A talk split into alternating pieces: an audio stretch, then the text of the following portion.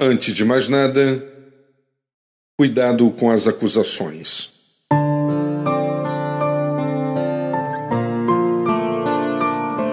Se eu fosse você, tomaria muito cuidado com as acusações.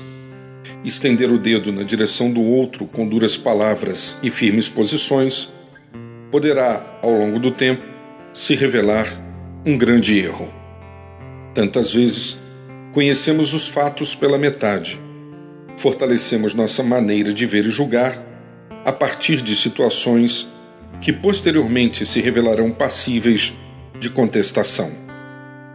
É preciso buscar discernimento em Deus para que humildade, sabedoria e cuidado estejam presentes em nossos relacionamentos. Fujamos, portanto, da parcialidade.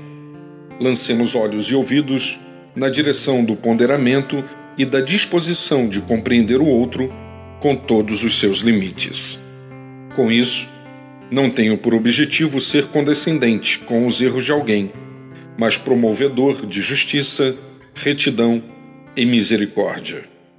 Em certa ocasião, disse Jesus: Não julguem para que vocês não sejam julgados, pois os critérios que vocês usarem contra os outros serão utilizados contra vocês.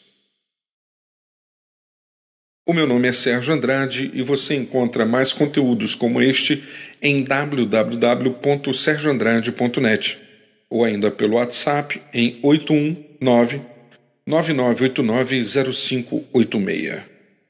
No dia de hoje e no futuro, cuidado com as acusações.